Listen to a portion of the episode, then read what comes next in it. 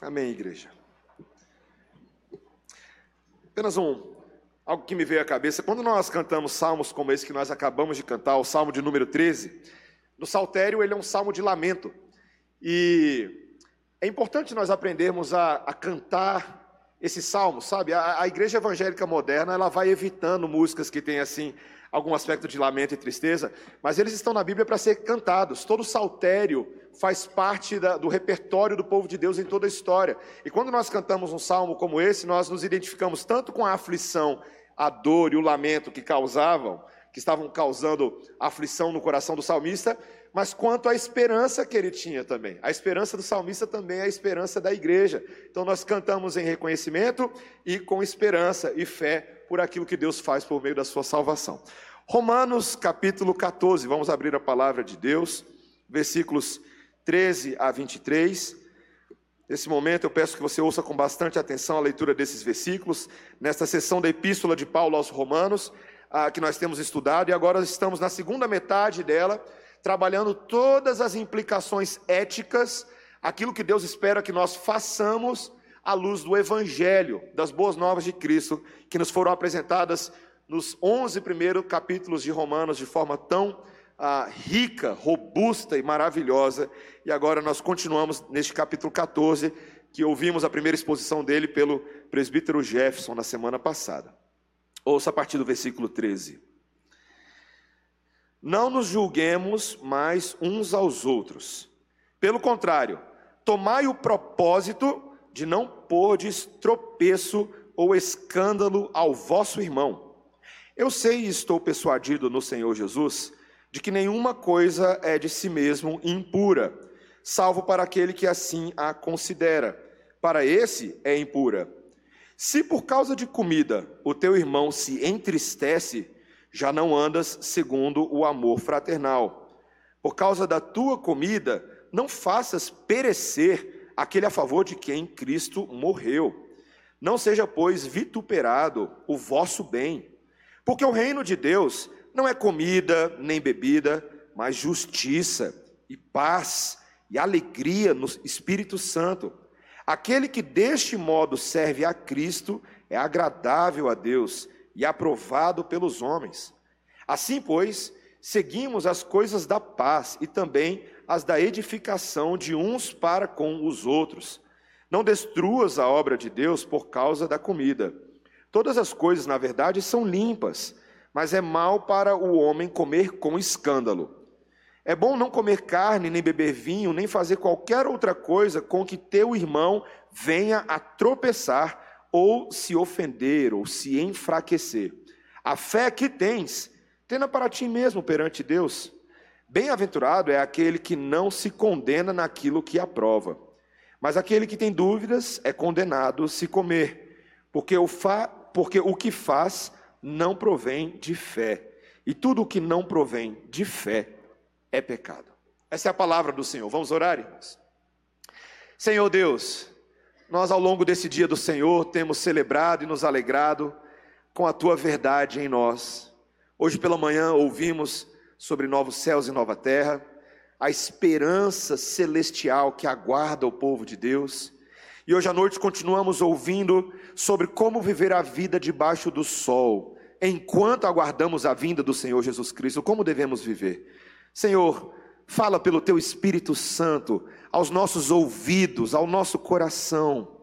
Dá-nos atenção detalhada e minuciosa à tua vontade para as nossas vidas. É o que nós te pedimos, Senhor, em nome de Jesus. Amém. Irmãos, ah, quando nós assistimos esses filmes que têm advogados, tribunais, nós ouvimos várias vezes, se você gosta de assistir filmes ou seriados ah, nessa linha, você ouve várias vezes os réus recorrendo aos princípios da liberdade da Constituição na hora de fazerem as suas declarações. Hoje pela manhã, inclusive, na nossa escola dominical, excelente, nós ouvimos muito sobre ah, essa questão da liberdade de expressão, liberdade religiosa. Ah, e nesses filmes, eu morei um tempo fora nos Estados Unidos e lá ah, era frequente a gente ouvir uma menção que se fazia à primeira e à quinta emenda da Constituição norte-americana. Por exemplo, você já deve ter ouvido algo do tipo: Nós, o povo dos Estados Unidos, a fim de formar uma união mais perfeita, estabelecer a justiça, assegurar a tranquilidade interna, promover a defesa comum, promover o bem-estar geral e garantir para nós e para os nossos descendentes os benefícios da liberdade, promulgamos e estabelecemos esta Constituição para os Estados Unidos da América. Hoje o Orton mostrou para a gente na escola dominical que a gente tem a nossa versão brasileira disso também, na nossa Constituição. Ah, esses ideais modernos de ah, liberdade, de realização, de felicidade pessoal, permeiam os filmes, permeiam os discursos públicos que existem hoje em dia, ah, nessa ideia de uma liberdade individual, de uma autonomia que tem que ser preservada. E, meus irmãos, eu acho que a maioria de nós concorda que esses valores são bons. Mas eu quero fazer uma pergunta para você hoje à noite. Quando a gente fala sobre a liberdade humana, a gente está falando de liberdade em relação ao quê? Liberdade em relação ao quê? Por exemplo, eu vou fazer algumas perguntas para provocar você hoje à noite. O homem tem liberdade de Deus? Eu estou livre de Deus, eu posso fingir que Deus não existe, viver minha vida e um belo dia eu vou acabar concluindo de que eu nunca estive livre de Deus. Se eu sou uma criatura criada pelas mãos de Deus, um dia eu vou prestar contas ao Criador. Então o ser humano ele não é livre de Deus. Segunda pergunta: eu sou livre do meu próximo? Eu posso simplesmente ignorar as pessoas que estão ao meu redor, ou fingir que não existe uma relação de interdependência das pessoas que vivem ao meu redor. Fazendo uma devocional em Gênesis recentemente, ah, me ecoa com força no coração aquela resposta de Caim, quando Deus pergunta para ele, depois de ele ter assassinado o irmão dele, aonde está o seu irmão Abel, Caim? E, e uma das coisas que Caim fala ali é: Ué, Deus, por acaso sou eu tutor do meu irmão? Por acaso eu tenho responsabilidade sobre ele? Gente, que resposta é essa de Caim? É óbvio que ele tem responsabilidade sobre o seu irmão. Nós somos ligados uns aos outros. A nossa liberdade é uma liberdade que tem que ser entendida na relação que eu tenho com as pessoas que Deus coloca na minha vida. Essa ideia de uma liberdade autônoma, egoísta, que eu faço o que eu bem entendo, que eu não presto contas a ninguém, que eu vivo a minha vida segundo o que eu acho que é mais correto, não é a liberdade que leva em consideração o maior de todos os mandamentos, amar a Deus sobre todas as coisas, e o segundo maior de todos os mandamentos, amar o meu próximo como a mim mesmo. Meus irmãos, no, no livro de Romanos, você tem que prestar atenção numa das ênfases do apóstolo Paulo. Para Paulo, principalmente nesse texto de hoje, em Romanos 14, ele está nos mostrando que os crentes em Cristo Jesus devem aprender a expressar sua liberdade cristã com sabedoria e moderação em relação aos nossos irmãos, por amor a eles, para que não sejamos instrumentos das trevas, fazendo por eles exatamente o oposto do que Deus espera que nós façamos, sendo pedras de tropeço. Esse texto é texto para crente, meus irmãos. Hoje aqui vai confrontar muita gente, tá? Hoje vai doer aqui no, no pezinho de muita gente aí. Principalmente no meu. Então vamos, vamos entender aqui três princípios que o apóstolo Paulo está ensinando à igreja de Roma e também a nós, hoje, pelo Espírito Santo. Primeiro, meus irmãos, que a nossa liberdade em Cristo não pode servir de escândalo ou tropeço para os nossos irmãos. Eu quero que você mantenha a Bíblia aberta comigo aí, tá joia? E veja, eu vou fazer uma, uma leitura novamente do versículo 13. Deixa aberto, tá bom? Romanos 14, 13. Não nos julguemos mais uns aos outros.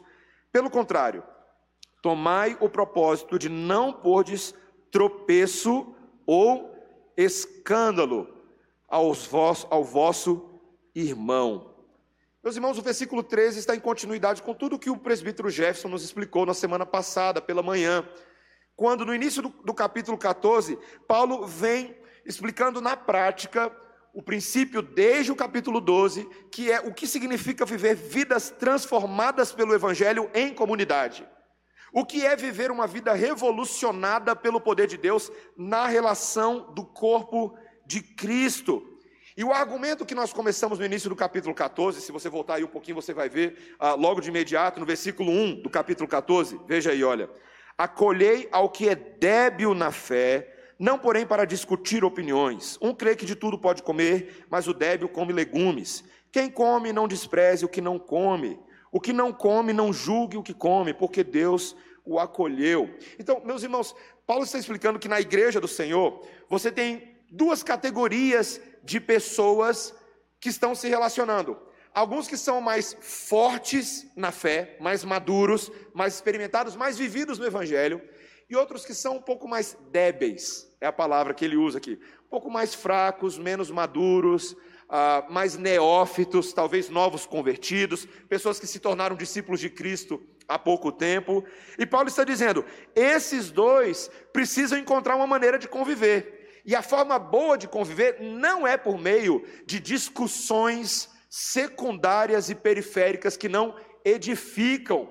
Paulo vira e fala: vocês que são mais fortes, acolham o que é o mais fraco, não para ficar discutindo opiniões, mas para viver o amor e a devoção.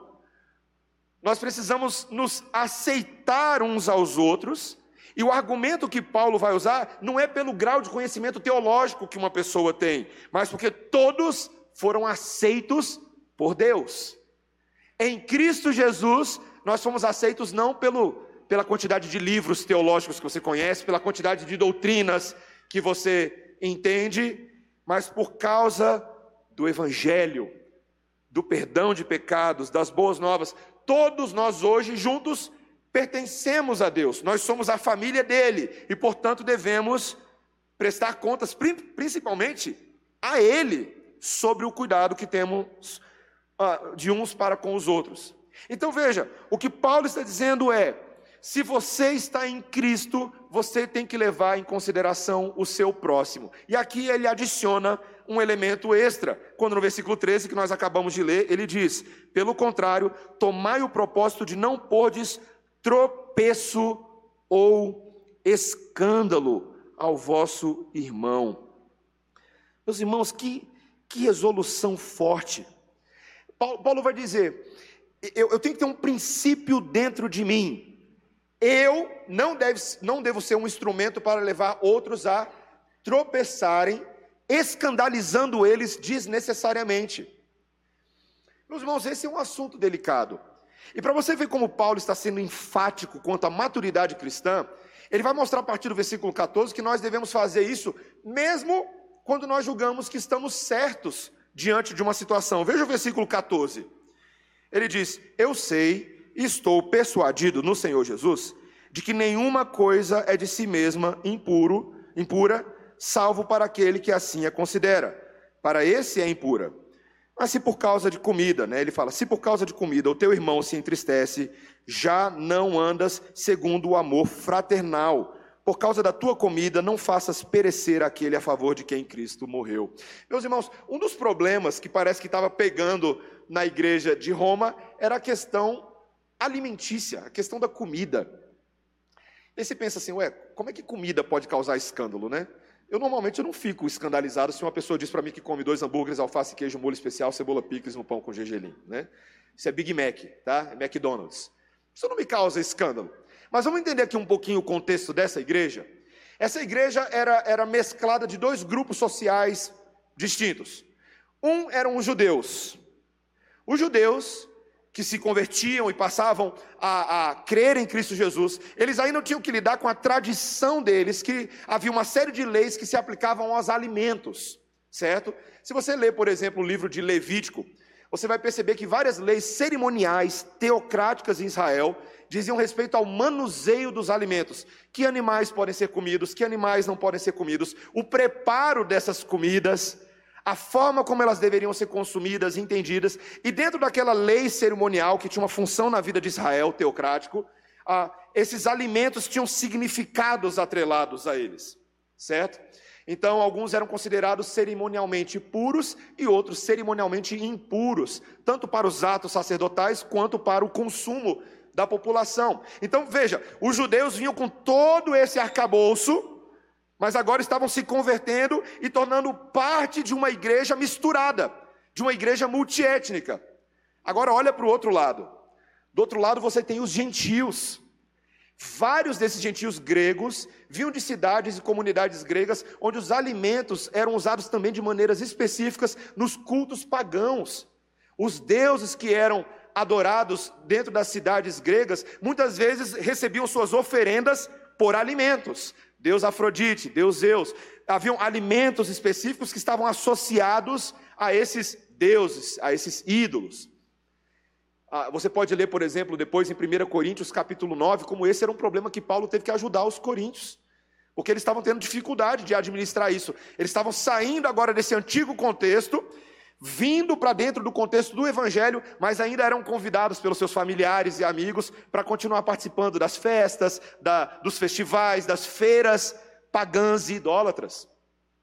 Meus irmãos, agora imagina, todo mundo agora é crente põe todo mundo dentro de uma igreja só e vai tentar fazer uma ceia de Natal, uma ceia de fim de ano. O que, que vai acontecer, meus irmãos? Briga de torcida, né? Eu lembro ah, ali naquele período que estivemos fora, ah, foi muito bom, meus irmãos, ter estudado num seminário onde tinha tanta, tanta gente de toda tribo, língua e nação, tá? Era muito internacional num seminário só, não era só eu de brasileiro, tinha outros brasileiros. Ah, e uma das atividades que nós tínhamos no seminário, meus irmãos, era ah, o que eles chamavam de ah, jantar internacional. Era uma das atividades principais do ano, era a atividade que recebia todos os alunos que vinham de outros países. E, meus irmãos, era a oportunidade de os, de os alunos prepararem pratos típicos das suas culturas e levarem para esse jantar e todo mundo comer de tudinho um pouco, tá? Aí eu fui entender o escândalo intercultural. Meus irmãos, por que tem coisa que coreano come que eu não posso pronunciar nesse púlpito, tá? Tem, tem certas. Assim, tem gente que fala assim, pastor, eu gosto de comida apimentada. Você já comeu comida indiana tradicional? Daquela assim de desenho animado, meus irmãos. Você dá uma mordida, sai fumacinha daqui, da boca. E meus irmãos, eu confesso para vocês que aquela, aquela variedade alimentar, eu comecei a me mostrar um pouco preconceituoso, tá? Assim, a gente passa ao longo, você olha para algumas coisas assim, você acha que elas estão mexendo, você passa longe, né? E olha, meus irmãos, que eu estou falando aqui de uma coisa besta, tá? Eu estou falando apenas de uma refeição cultural. Mas e quando essas coisas têm significados religiosos atrelados? E quando existem tradições e famílias que por gerações e gerações vêm comendo o seu arroz de um jeito, o seu feijão de um jeito, de repente a gente percebe que aquilo que nos separa parece maior do que o que nos une. São questões reais. O povo de Deus tem que lidar com vida real, meus irmãos. Nós estamos na igreja de Cristo o tempo inteiro lidando com pessoas diferentes. Pode até ser, pode até ser que a maioria das pessoas reunidas hoje à noite aqui sejam brasileiras. Eu vejo o David ali, ele é americano, tem alguns outros por aqui. Mas, mas ainda assim, entre nós brasileiros, tem muita diferença, não tem? tem muita coisa diferente. Por exemplo, talvez você que está aqui hoje à noite, você veio de diferentes tradições cristãs. Você está aqui hoje numa igreja presteriana, mas a sua vida inteira, talvez, sei lá, e aqui eu falo só por título de exemplo, tá? Talvez ou você foi assembleiano, ou batista, ou metodista, ou anglicano, ou luterano, ou episcopal. Talvez você tenha vindo por origem da igreja católica romana. Talvez anteriormente você era espírita. Talvez você já foi zen budista, você já foi seixonoye, não sei. A verdade é que todos nós temos uma história de vida, e o que Cristo está tentando, pelo seu Espírito, fazer aqui hoje à noite é nos dar unidade de pessoas que vêm de contextos de vida tão diferentes. Meu irmão, minha irmã, esse negócio ser crente é brabo, é puxado, porém é uma convocação de Cristo para o seu povo. Aprendamos a viver dentro das diferenças. E quem é maduro em Cristo vai viver de tal maneira, como Paulo diz, para você não propositadamente fazer outros tropeçarem, sem causa, sem motivo. Então Paulo toca justamente no ponto. No versículo 14, ele diz algo como um apóstolo, como um crente maduro, que ele já havia entendido a essa altura do campeonato. No versículo 14 ele fala: Olha, eu estou convencido de que eu sei que para Deus nenhum alimento é por si mesmo impuro. Paulo usa essa teologia dos alimentos em várias outras cartas do Novo Testamento para nos lembrar: olha, eu não posso declarar como impuro alguma coisa que Deus declarou como puro.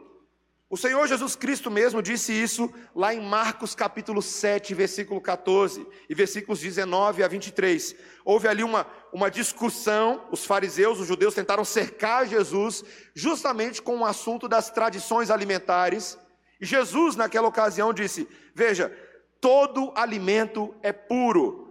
Ele vai na questão espiritual. Não há nada fora do homem que entrando nele o possa contaminar mas é o que sai do homem que o contamina. E assim, Jesus considerou puros todos os alimentos. O que é impuro de fato é o que está aqui dentro do meu coração. Isso aqui, o pecado, isso é o que realmente é impuro. Não é o alimento que me torna impuro. Um apóstolo que teve que aprender isso a, duras penas foi o apóstolo Pedro. Lá no livro de Atos, se você lembrar bem, tem aquela situação de Pedro e Cornélio, em Atos capítulo 10. Ah, não sei se vocês se recordam ah, duas coisas estavam acontecendo paralelamente, né? Um homem era Cornélio, que era um homem ah, de origem gentílica, porém piedoso, buscava Deus, cria em Deus. E Cornélio ah, ocorre uma situação em que ele pode vir visitar o apóstolo Pedro, direcionado pelo Espírito Santo, mas agora do lado de cá, Pedro está lá um belo dia e ele de repente recebe uma visão do Espírito Santo e um lençol se desdobra da parte de Deus, e nesse lençol existem alguns alimentos que para os judeus eram considerados espiritualmente impuros. Só que aí vem uma voz de Deus e diz: "Coma". E Pedro, recebendo aquela visão, obviamente se eu recebesse aquela visão, eu faria qualquer coisa que aquela visão mandasse, mas Pedro fala: hum, "Eu não, hum, hum, eu não". Que eu sou judeu, isso aí não está parecendo cara boa, eu não vou comer esses alimentos. Mas a voz justamente confirma para Pedro: coma, porque é Deus quem está mandando. Aquilo que Deus considera puro, você tem que comer. E aí Pedro então, então estava aprendendo a sua lição naquele momento. A lição era de que aqueles alimentos representavam os gentios que estavam sendo incorporados no povo de Deus. E Pedro deveria ter um coração de aceitação, de tolerância, de receber esses que eram, aos olhos dos judeus, impuros, porque Deus estava purificando essas pessoas pela obra de Cristo e pelo Espírito Santo de Deus. Então, meus irmãos, Paulo está falando, veja, Paulo é maduro, Paulo já sabe dessas coisas nessa altura do campeonato. Ele fala: Eu sei que os alimentos são considerados puros. Mas veja a sabedoria do apóstolo Paulo, quando logo no versículo 15 ele diz: Se por causa da comida é como se tivesse um porém subentendido aí, tá? Se porém, por causa da comida, o teu irmão se entristece, já não andas segundo o amor fraternal. Ele repete isso paralelisticamente no versículo 21, olha o que ele diz: É bom não comer carne, nem beber vinho, nem fazer qualquer outra coisa com, uh, com que teu irmão venha a tropeçar, ou se ofender, ou enfraquecer. Eu já vou entrar aqui no mérito da carne e do vinho, mas o princípio aqui, meus irmãos, é o princípio do amor fraternal. É uma atitude que reflete o evangelho que Paulo pregou nos primeiros 11 capítulos de Romanos. O amor de Cristo em nós nos constrange. Nós respondemos hoje o amor de Deus amando a Deus, mas devemos responder o amor de Deus amando nossos irmãos. O princípio do amor fraterno. Eu estou em família, e quando eu estou em família, eu não posso pensar somente no que eu gosto, mas eu tenho que pensar nos meus irmãos. Eu tenho que pensar nas habilidades interpretativas deles. Eu tenho que pensar se o que eu faço traz algum escândalo desnecessário. Meus irmãos, tentando ser bem prático aqui, tá? Aplicações bem práticas. Quantas situações na nossa vida de igreja são situações que a gente faz algumas coisas pensando que está tudo bem, mas de repente a gente percebe que outras pessoas estão percebendo de outra forma. Já pararam para pensar nisso? Ah, eu, eu já passei por várias experiências, tanto de um lado quanto de outro, tá? Tanto quanto de ficar escandalizado, quanto de ser causa de escândalo. Ah, uma das coisas que me, ah, me por incrível que pareça, que me chocou um pouco nesse período do seminário, os cabras eram bons de teologia, tá? Os cabras sabiam muita teologia. Eu tinha meninos, colegas de sala mais novos que eu, e falavam com uma propriedade da palavra de Deus e ah, com uma habilidade que me, me constrangia. E eu achava aquilo fascinante. Mas era estranha muitas vezes a atitude arrogante teológica que eles usavam. Estou sendo bem honesto, tá? Havia às vezes um discurso meio soberbo, assim, sabe? Eu sei muita coisa, eu vou provar para você todos os livros que eu já li, que eu sou um calvinista de verdade, cinco pontos. Se tiver um sexto ponto do calvinismo, eu também sou. E aí usava-se o discurso teológico como uma maneira de diminuir outros. Alguns faziam isso. E eu percebia, e eu ficava meio escandalizado com isso. Eu falava assim, ó oh, rapaz, eu vim aqui para estudar, mas eu não quero virar isso aí não. Só que, meus irmãos, eu já estive do outro lado dessa moeda também. De às vezes a gente está empolgado, falando de teologia, falando de livro, e aí a gente não percebe que na roda tem um irmãozinho que não tem noção nenhuma do que a gente está falando. E a gente ignora ele. A gente finge que é melhor você aprender mesmo, e aprender rápido, viu? Porque aqui, ó, tem que correr aqui, rapaz. Pessoal, que bom. E a gente joga isso na cara, faz pouco caso daqueles que não entendem o linguajar teológico, que não leram todos os livros. Meus irmãos, às vezes a gente faz isso sem nem pensar muito. Tem tantas outras questões mais simples. Roupa, por exemplo. Meu irmão, eu, eu vou tentar. Aqui vai, aqui vai doer, tá? Vai doer, vai doer, vai doer, já estou avisando. Será que eu deveria pensar na roupa que eu venho para a igreja? E, e, veja, meus irmãos, eu não estou falando que eu não tenha liberdade para escolher uma roupa no armário para me vestir para vir cultuar a Deus. A questão é que eu não cultuo a Deus no vácuo, eu não cultuo sozinho, eu cultuo a igreja. Eu preciso pensar se a maneira como estou, se a roupa de ver Deus, né? Já usou essa expressão antes? se a roupa de, de ver Deus, ela está adequada no contexto dos meus irmãos. Seja pela extrema vaidade, ou seja simplesmente porque eu quero escandalizar e eu vou botar uma roupa só por botar. E aí eu, eu lembro de uma coisa que o presbítero Charles fez comentário agora nesse fim de semana. Uh, e, e, veja, né, Charles, como é, como é importante a gente pensar sobre a minha liberdade em relação aos meus irmãos. Em tese, qualquer pessoa pode botar qualquer camisa para vir cultuar. É óbvio. Mas é óbvio, meu irmão, que a gente não é besta, né? Se você bota uma blusa de partido político, você está comunicando uma ideia. Se você está fazendo a escolha de botar uma blusa de partido político para a igreja, você tem que precisa estar pronto para lidar com as consequências disso. Talvez desnecessariamente distrair os seus irmãos do propósito do dia do Senhor. Esse é um exemplo. Eu lembro que na minha antiga igreja, durante um tempo, a junta diaconal debateu se homem marmanjo podia vir para a igreja de bermuda. Tá? E meus irmãos, eu vou fazer um comentário aqui como homem, tá? Como homem. Eu nunca achei que, ah, que uma, se um homem viesse vestido para a igreja de bermuda, que isso seria motivo de escândalo. Na minha cabeça eu pensava, ué, tá aí a liberdade cristã, é óbvio, não tem nenhum problema. Depois de alguns anos, eu conversando com algumas irmãs, até na posição de pastor, algumas entendiam que havia uma certa provocação e sensualização nisso.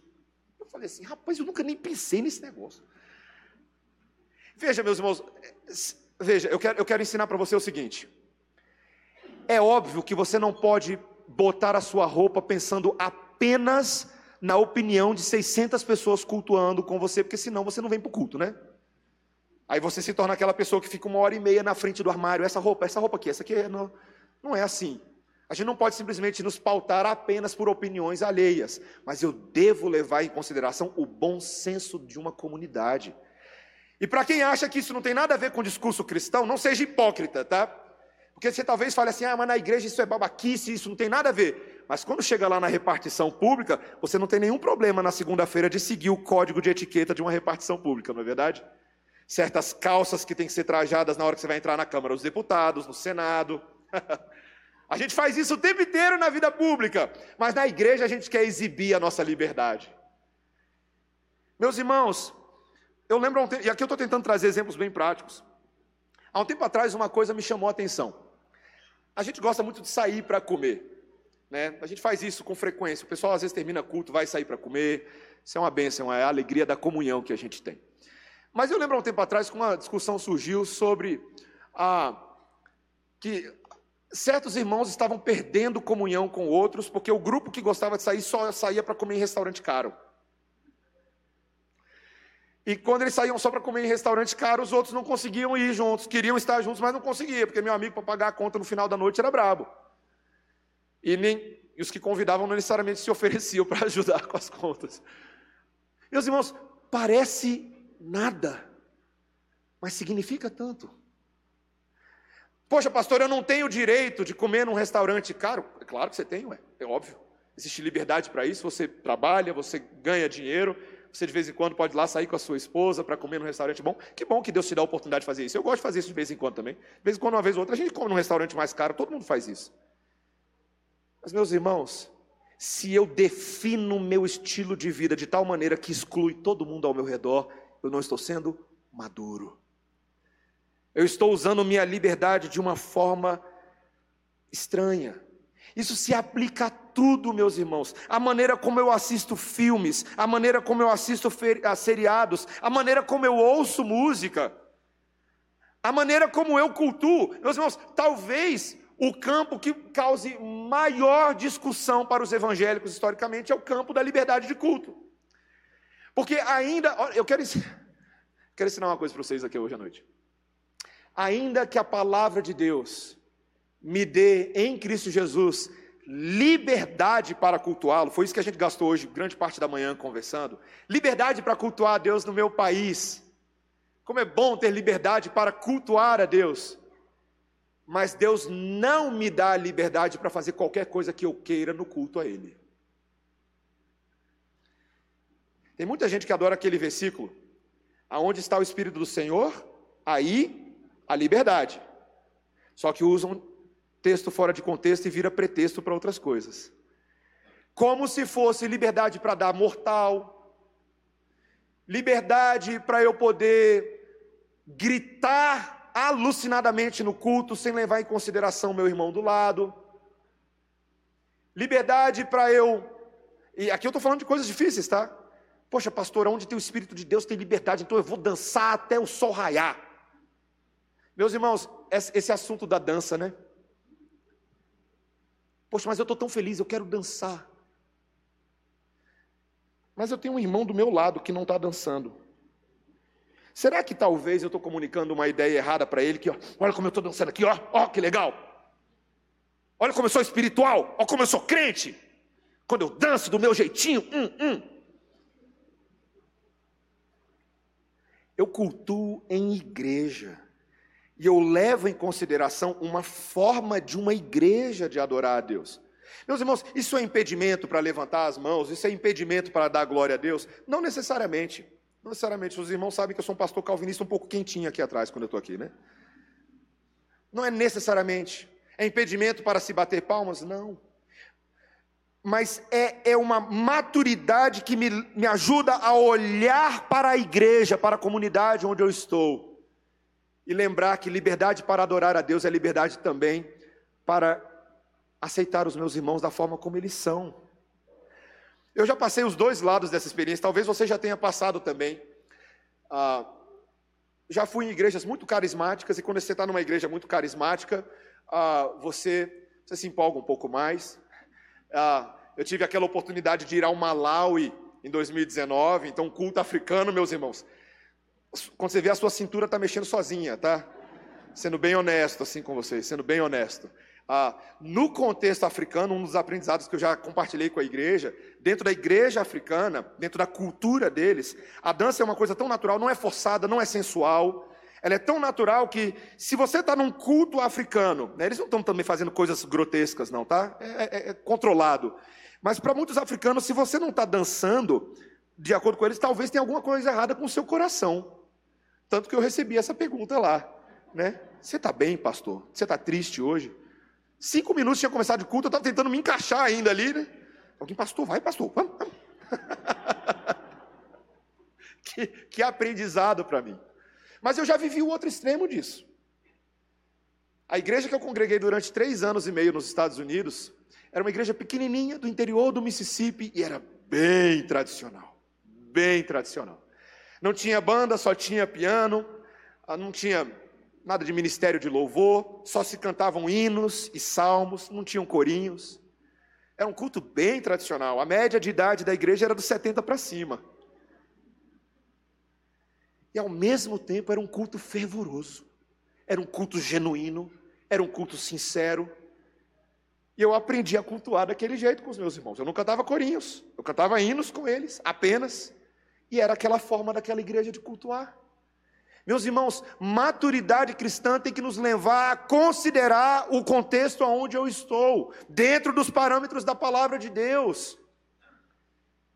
O princípio regulador do culto, do qual nós reformados falamos tanto, nós entendemos que o princípio regulador ecoa aquilo que está escrito no segundo mandamento da lei de Deus, que Deus prescreve a maneira como ele quer ser adorado. Ele diz quais são os elementos do culto a Deus. Culto verdadeiro tem que ter pregação da palavra. Se você olhar a Bíblia, você vai perceber esse padrão nas Escrituras. Toda vez que se cultua ao Senhor, tem pregação, tem leitura da palavra, a congregação canta cânticos, existem orações. Essa é a liturgia a Deus. Mas as formas podem variar um pouco.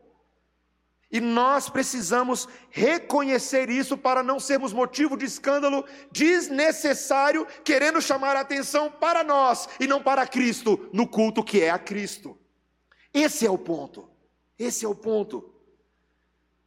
Meus irmãos, veja, aqui tendo gastado grande tempo com esse primeiro ponto, os outros dois são mais curtinhos, mas veja, o que Paulo quer nos ensinar agora em segundo lugar é que a nossa liberdade em Cristo não deve manchar a obra de Cristo e sim exaltá-la. Esse é o nosso segundo ponto. Veja, o apóstolo Paulo agora, a partir do versículo 16, veja comigo, volta aí no texto bíblico. Capítulo 14, versículo perdão, versículo 15, tá? Ele disse algo no final que você não pode deixar de perceber. Ele diz: Se por causa de comida o teu irmão se entristece, já não andas segundo o amor fraternal. Por causa da tua comida, não faças perecer aquele a favor de quem Cristo morreu. Você percebeu a, a forma como Paulo falou essa frase por último? De novo, vou ler para você. Por causa da tua comida, não faças perecer aquele a favor de quem Cristo morreu. Meus irmãos, Paulo lança a mão aqui de um recurso de ironia, de usar a palavra perecer e morrer na mesma frase. Veja, olha, que ironia maluca. Paulo está dizendo: cuidado para você não matar aquele por quem Cristo já morreu. Cuidado para você não fazer perecer aquele que em Cristo já pereceu para este mundo, mas está vivo para Deus. Romanos capítulo 6. Em outras palavras, meus irmãos, é claro que aqui a gente tem que ter cuidado, porque Paulo não está falando de perda de salvação, tá? Paulo não está falando que eu vou escandalizar o meu irmão a tal ponto de que ele vai perder a salvação dele, ele vai morrer de tanto escândalo. Tá? Eu morri de tanto escândalo. Não é isso. A palavra perecer aqui, ela tem um sentido que está paralelo com o versículo 20. Olha o versículo 20, quando ele diz: Não destruas a obra de Deus por causa da comida. Então, perecer tem a ver com destruir, com arruinar. Meus irmãos, é uma linguagem forte que Paulo está dizendo. Se você não atentar para a maneira como você usa a sua liberdade cristã, você pode acabar arruinando a espiritualidade dos mais fracos. Você consegue perceber, meus irmãos, que, veja, o, o, o mais fraco acabou de chegar na igreja, tá? Ele é um neófito. Aqui nós temos uma alegria na igreja de alguns ah, novos convertidos, pessoas que foram batizadas recentemente. É uma alegria. E pessoas que vieram dos contextos mais diferentes, tá? Então agora ele está começando a aprender esse negócio de ser crente. Como é que é esse negócio de ser crente? O que, que crente faz? Como é que crente vive? O que, que, o que, que o Espírito Santo me leva a fazer todos os dias? Só que agora, em vez de você colaborar com a edificação dele, você está colaborando com a confusão dele. Porque você começa a escandalizá-lo sem propósito. E aqui eu vou dar um exemplo bem forte, tá? Meus irmãos, claramente, claramente, a bebida alcoólica nas escrituras não é por si mesma pecaminosa, tá? O Senhor Jesus Cristo instituiu vinho na ceia, foi ele que fez isso, era vinho alcoólico. Se você tem dúvida, vai lá ver em 1 Coríntios capítulo 11, que Paulo vai discutir o problema da embriaguez que alguns irmãos que não se dominavam estavam tendo. Era vinho alcoólico, tá? Ah, nas festas que haviam, o Senhor Jesus Cristo participou no casamento em Caná da Galileia. Você viu bem o que, que ele fez lá, né? Converteu muita água em muito vinho. Então, a gente sabe que isso na Bíblia não é um problema. Mas embriaguez é um problema. Falta de domínio próprio é um problema. E, e, o presbítero Charles vai lembrar disso, ainda na época da nossa antiga igreja, nós passamos por uma situação que ah, o, o, nosso, havia um grupo de irmãos ali na igreja que estavam justamente na fase da jaula do calvinismo, né? queriam provar para todos de que eram muito livres em Cristo, eram muito reformados. E aí o pessoal começou a, a, a basicamente se encontrar para experimentar algumas bebidas alcoólicas, tá? Foi isso que começou a acontecer. Eles faziam isso no primeiro momento, parecia não haver muito problema, porém, no meio daquele grupo, alguns eram bem novos convertidos, bem novos convertidos. Dito feito, Charles vai lembrar, rapidamente começou a dar problema, rapidamente. Porque não havia maturidade, não havia instrução, não havia entendimento. Então aquilo ali começou a se tornar motivo de escândalo. O pai de um dos meninos que começou a frequentar aquele grupo, que não era crente, o pai não crente, quando esse menino se tornou crente, virou membro da igreja e agora ele ia para a casa de um membro da igreja uma vez por semana, porque eles iam beber. O que, que esse pai pensou? Ué, é isso? É isso que vocês fazem como igreja? É, é isso, esse é o chamado de vocês como igreja.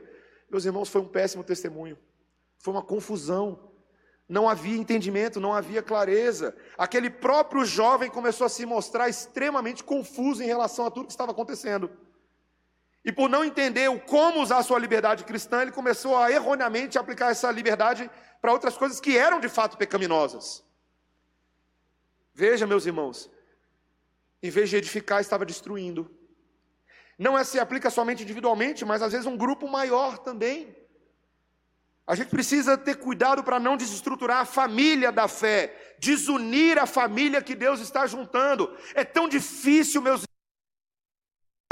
fazer pessoas diferentes adorarem conjuntamente, uniformemente, com a mesma maneira de pensar, com a mesma maneira de sentir o mesmo Deus, mas é tão fácil fazer o oposto disso. É tão fácil destruir as relações, é tão fácil quebrar a confiança, é tão fácil escandalizar, é tão fácil, tão fácil escandalizar. Veja, aqui eu botei de propósito uma, uma pausa e pergunta, uma objeção natural que se levanta diante dessa discussão. Pastor, veja, eu acho que eu estou entendendo mais ou menos por onde você está indo, mas eu quero te fazer uma pergunta. Será que, por um outro lado, a gente não está desvalorizando demais a liberdade do forte? Veja, várias dessas coisas não são necessariamente questões de pecado, certo? Se o, se o irmão que se considera forte, maduro, de vez em quando toma uma cerveja, né? Isso não é necessariamente pecado, dependendo da forma como é feito. Não é necessariamente. Você está dizendo agora que ele nunca mais na vida vai poder botar uma gota de álcool? Ah, talvez a pergunta que esteja surgindo é: será então, pastor, que a gente não está privilegiando o fraco, em vez de ajudá-lo a amadurecer, será que ele não está se tornando uma vítima? E eu lembro, meus irmãos, na época que a gente estava tendo essa discussão no, no nosso antigo conselho, um dos nossos presbíteros, de fato, ele falou uma coisa importante. Ele falou: olha, é bom lembrarmos que fraqueza tem limite bíblico. Ninguém é chamado, e eu estou aqui citando literalmente o que ele falou naquela reunião do conselho: ninguém é chamado para permanecer fraco a vida inteira. Isso é um fato. Ouvi um amém aí atrás, é verdade. E ele disse: devemos lembrar que existem verdades bíblicas que são escandalosas por natureza. E nessas questões, o escandalizador estaria de mãos limpas. O evangelho, por natureza em si só, é escandaloso para muita gente. E o pastor Emílio, na época que estava empolgado, complementou: ficar usando a suposta fraqueza apenas para tolher os manos é ruim.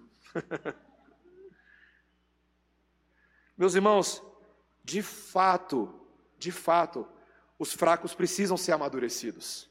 Eles precisam ser trabalhados, eles precisam ser discipulados, mas eu não vou fazer isso escandalizando gratuitamente o fraco. Esse é o ponto, esse é o equilíbrio. Eu tenho que ensinar, amar, acolher, ter paciência com o aprendizado desse homem fraco, mas não mudar a forma dele de pensar por constrangimento, por vergonha. Paulo diz aí no versículo 16: Não seja, pois, vituperado o vosso bem. No versículo 15 ele disse: Não faças perecer. E o ponto aí, olha, aquele a favor de quem Cristo morreu. Cristo morreu por essa pessoa. Cuidado, cuide bem dela. Lembre-se que, e aqui, vamos ser crente, tá?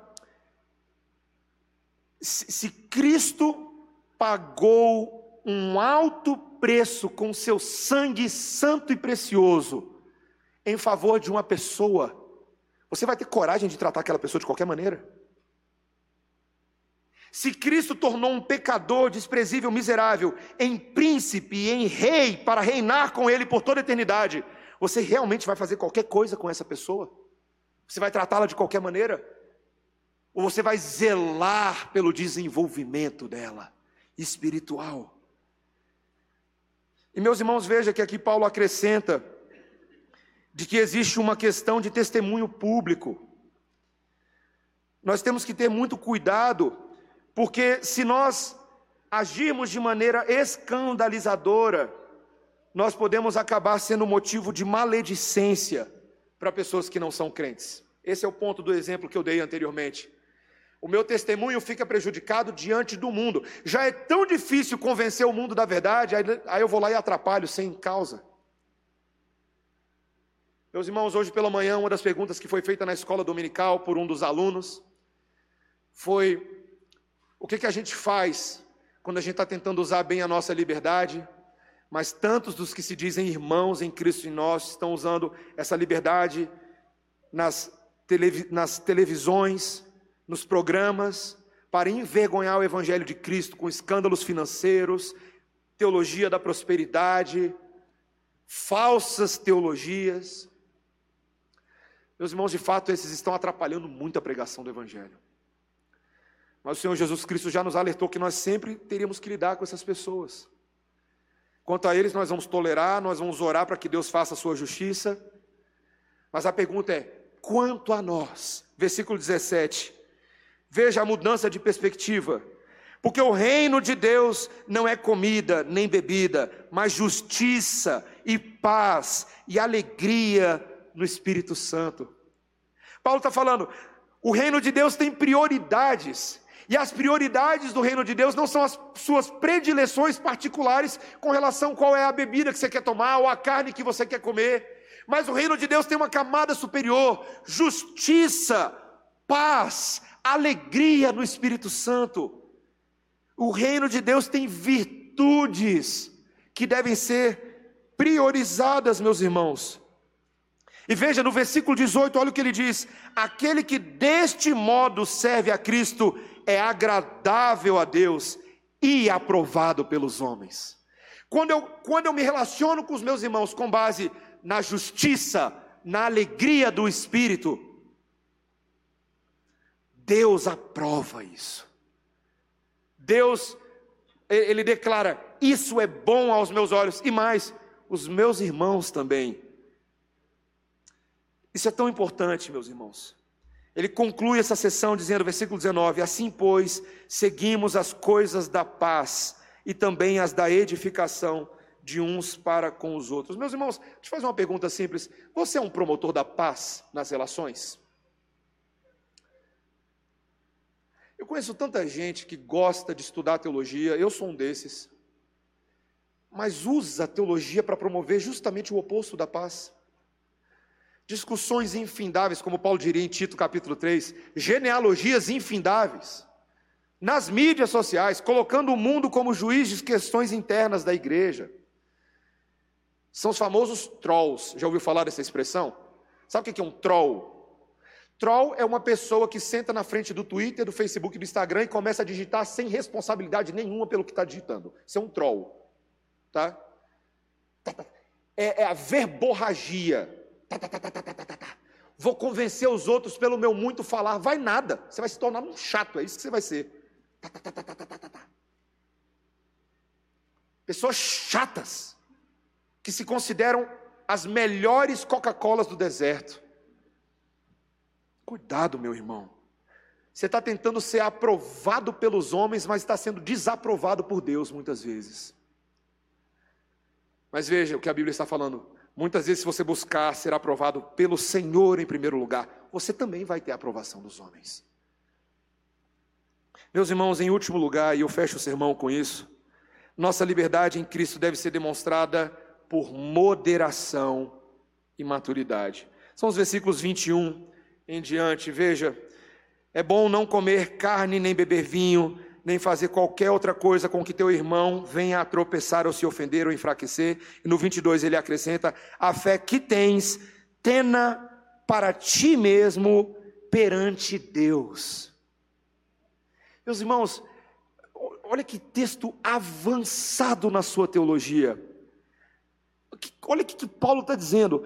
Meu amigo, se você tem uma fé, que você se julga tão livre, tão bom na sua fé, se nada te constrange, se todas as coisas se são lícitas, lembre-se que nem tudo convém. Aprenda a exercer a moderação e o domínio próprio. Meus irmãos, restrição é uma virtude. A aprender a se conter é uma virtude. Eu estou lá, eu sou pai de duas crianças extremamente ativas nesse momento, certo? E eu que sempre me considerei uma pessoa tão, tão ativa, e meus filhos, em certa medida, são minha imagem e semelhança, mas meus irmãos, eu estou numa canseira, orem por mim. Tá brabo. Outro dia a gente fui descer com o Daniel ah, debaixo do, do prédio. Fui para brincar com ele. Meus irmãos, os meus filhos me deram uma canseira. E o Daniel, ele tem, eu não sei que criança tem, que, que magnetismo é esse que atrai a criança na direção da rua onde passa carro? O que, que é isso? Alguém um dia vai explicar esse negócio. Se eu tiro o olho um segundo, já está ali. Tá, tá, tá, tá, tá, tá. Volta aqui, menino. E ele tem um aninho de idade, nove meses. E eu olho no olho dele e falo: Espírito Santo de Deus, ensina restrição para essa criança. Ele vai morrer se ele continuar assim. Meus irmãos, nós temos essa tendência meio suicida de querer fazer as coisas de qualquer jeito. Ah! E o mundo hoje, após a modernidade, chama isso de autenticidade. Seja livre, faça tudo, faz nada. As nossas rédeas são o Espírito Santo de Deus, meus irmãos. Moderação é coisa de crente. Deus não nos tem dado espírito de covardia, mas de amor, poder e moderação. Veja que o, o, o, apóstolo Paulo, quando fala isso a Timóteo, ele não, ele não faz o oposto. Deus não nos tem dado espírito de covardia, ele deu espírito para você fazer o que você quiser, pisar na cabeça de todo mundo. Não. Moderação. Moderação. Domínio próprio talvez seja uma das virtudes do Espírito Santo que está mais em falta nos crentes hoje em dia. A gente acaba escandalizando demais porque a gente não bota ali a, a regra do domínio próprio no quanto a gente vai comer, no quanto a gente vai se divertir. Falando dos nossos jovens aqui, viu, jovens? Preparem que eu vou falar de vocês agora, tá? Nossos jovens gostam de se encontrar para ter santas diversões. Eu já participei com eles de algumas dessas, tá? Virada de ano, o pessoal se junta na casa para passar a virada do ano juntos, até o sol raiar. Muita coisa boa que acontece. Mas eu sempre alerto eles, meus irmãos, lembrem-se de usar a sua liberdade para edificar e não para destruir. Porque se a gente não tem moderação, a gente escandaliza. A gente passa do limite. Quando eu não exerço moderação sobre o meu falar, eu me arrependo do que eu falo. Não é verdade? Paulo, Paulo, Paulo não, Tiago diz lá em Tiago capítulo 3, a minha língua, ela tem um poder tanto de bendizer a Deus, mas, meu amigo, de causar um estrago, de botar a existência humana a perder com incêndio, se eu não domino aquilo que eu falo. Meus irmãos, e eu estou falando de mim aqui agora, tá? Porque eu sou uma pessoa que gosta de falar, você está vendo aí o tamanho da duração do sermão. E eu sou sempre desses que gostam muito de falar nos círculos de amigos. Meus irmãos, quantas vezes, na empolgação, na brincadeira, no sarcasmo, a gente acaba falando coisas que a gente não deveria ofende nossos irmãos, faz brincadeira inapropriada, porque a gente foi livre demais. A gente deu, usou a nossa liberdade como pretexto para dar ocasião à carne, é o que Paulo diz em Gálatas capítulo 5, versículo 13. Nós temos que ter cuidado. Uma fé madura é uma fé sacrificial que exerce domínio próprio, moderação. Meu, meus irmãos, para deixar claro, se, se você. Veja, deixa eu ser bem honesto e, e firme com a igreja. Você acha que você não tem problema com bebida alcoólica, que você pode tomar, que isso não te afeta, você tem domínio próprio, você tem regras a seguir. Mas, meu irmão, se você vai sentar do lado de alguém que tem uma grande dificuldade com aquilo, por amor àquele irmão, sabe o que você pode fazer? Você pode não tomar. Você pode tomar uma água. Você pode tomar uma Coca-Cola. Sabe por que eu estou te falando isso? Porque você não depende dessa bebida para certificar sua identidade. Você tem alguém do seu lado a quem você precisa amar, instruir, ajudar a entender. Quem sabe um dia ele não vai ter dificuldade com essas coisas. Mas leve em consideração os seus irmãos. Alguém conhece quem no mundo tenha tido mais liberdade para usar do que o Senhor Jesus Cristo? Se eu fosse Jesus, e eu não sei se você assistiu já o filme um filme antigo chamado Todo Poderoso. É uma sátira. Por alguns dias, um cabra ali naquele filme, eu acho que é o Jim Carrey que faz o papel, ele recebe, supostamente é uma sátira, tá? O filme ele é um tanto errôneo com relação à sua teologia, mas ah, ele recebe supostamente os poderes de ser Deus por alguns dias. E, e ele fica doido com isso, né? que agora ele tem muito poder na mão, ele tem muita liberdade, e aí ele começa a usar todo esse poder e toda a liberdade para dar vazão a tudo aquilo que o seu coração queria, e ele mete os pés pelas mãos, ele usa, ele faz uma lambança só. Meus irmãos, o Senhor Jesus Cristo, ele tinha todo o poder, todo o domínio e toda a glória em suas mãos, mas ele foi o homem mais moderado e mais cheio de domínio próprio que já pisou na face da terra. Até mesmo quando ele deixou de fazer coisas que eu gostaria que ele tivesse feito, como ter lançado um raio na cabeça de Pilatos na hora que Pilatos ficou lá provocando ele. Toda vez que eu passo por aquele texto, eu falo: hum, poderia ter sido diferente. Poderia ter sido churrasquinho de Pilatos aqui agora. Mas quem tu dizes que tu é? Ah, cala a boca, raio na sua cabeça. Graças a Deus, meus irmãos, eu não sou Deus. Porque o meu Deus exerceu domínio próprio para que ele pudesse cumprir o caminho da cruz.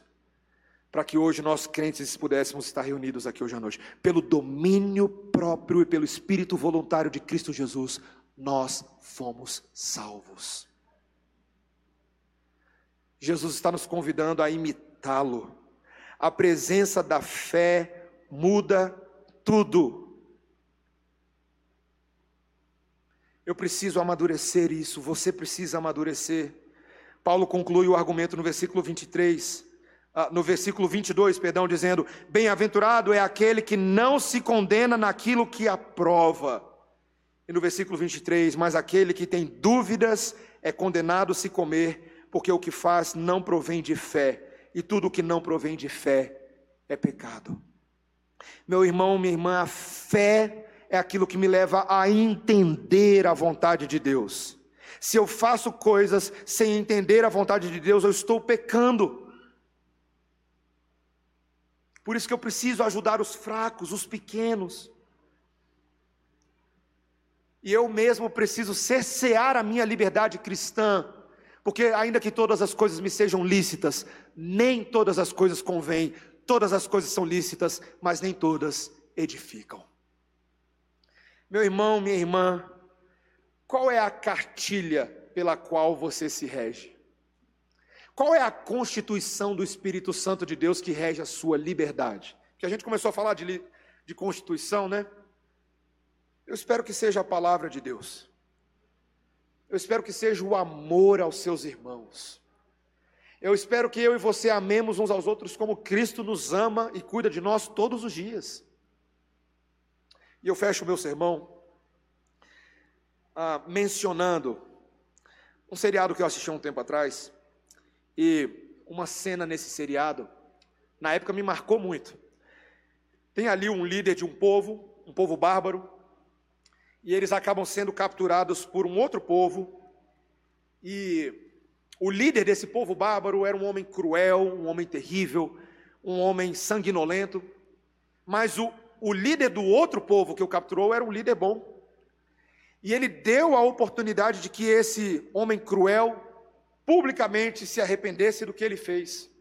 Deu a oportunidade, a segunda chance para ele poder confessar a sua maldade e talvez preservar a vida de todo o seu povo que estava em risco, justamente por causa do que ele havia feito.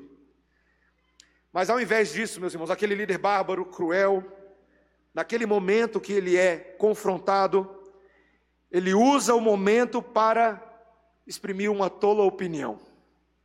O seu desejo egoísta de liberdade de expressão. Ele diz: Eu jamais reconhecerei para você o erro dos meus atos, porque a liberdade para cometer meus próprios erros é tudo o que eu sempre quis.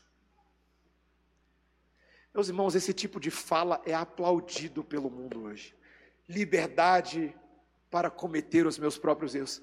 Que coisa tola, meus irmãos. Que coisa boba. Como se houvesse grande mérito em se errar apenas porque você é livre para tal. Isso é arrogância. Meus irmãos, eu e vocês não somos livres em Cristo para fazer o que nos der na telha, para sermos orgulhosos, hedonistas, soberbos. Não. Nós somos livres em Cristo para promover a justiça, a paz e a alegria. Para a liberdade que Cristo, que Cristo nos libertou. Permanecei, pois, firmes e não vos submetais de novo a jugo de escravidão. Gálatas capítulo 5, versículo 1. Vamos orar, irmãos. Senhor Deus, Ó Senhor, nessa noite nós, pela tua palavra, somos ensinados que o comer, que o beber ou fazer qualquer outra coisa deve ser feito tudo para a glória de Deus. E se a glória de Deus é o que está em jogo, devemos também cuidar dos nossos irmãos. Senhor, nós queremos como o apóstolo Paulo, que era apóstolo e conhecia a verdade. Queremos ter o mesmo coração que ele teve quando ele disse que em tudo ele procurava ser agradável a todos, não buscando o seu próprio interesse, mas o de muitos, para que eles fossem salvos. Por amor ao Evangelho, Paulo afirmou que ele se tornaria fraco para com os fracos, a fim de alcançar alguns deles. Ó oh, Senhor, a tua palavra descreve que essa é a verdadeira maturidade cristã. Senhor, dá-nos esta forma de pensar e de sentir que houve no próprio Senhor Jesus Cristo. Ajuda-nos a sermos imitadores do Mestre e fazermos discípulos na mesma dimensão do amor com que Ele nos ama. Para que o Teu nome seja honrado e glorificado nos nossos lábios e para que o mundo veja as nossas boas obras e glorifique o Pai que está nos céus. Em nome de Jesus. Amém. Igreja, vamos ficar de pé, vamos adorar o nosso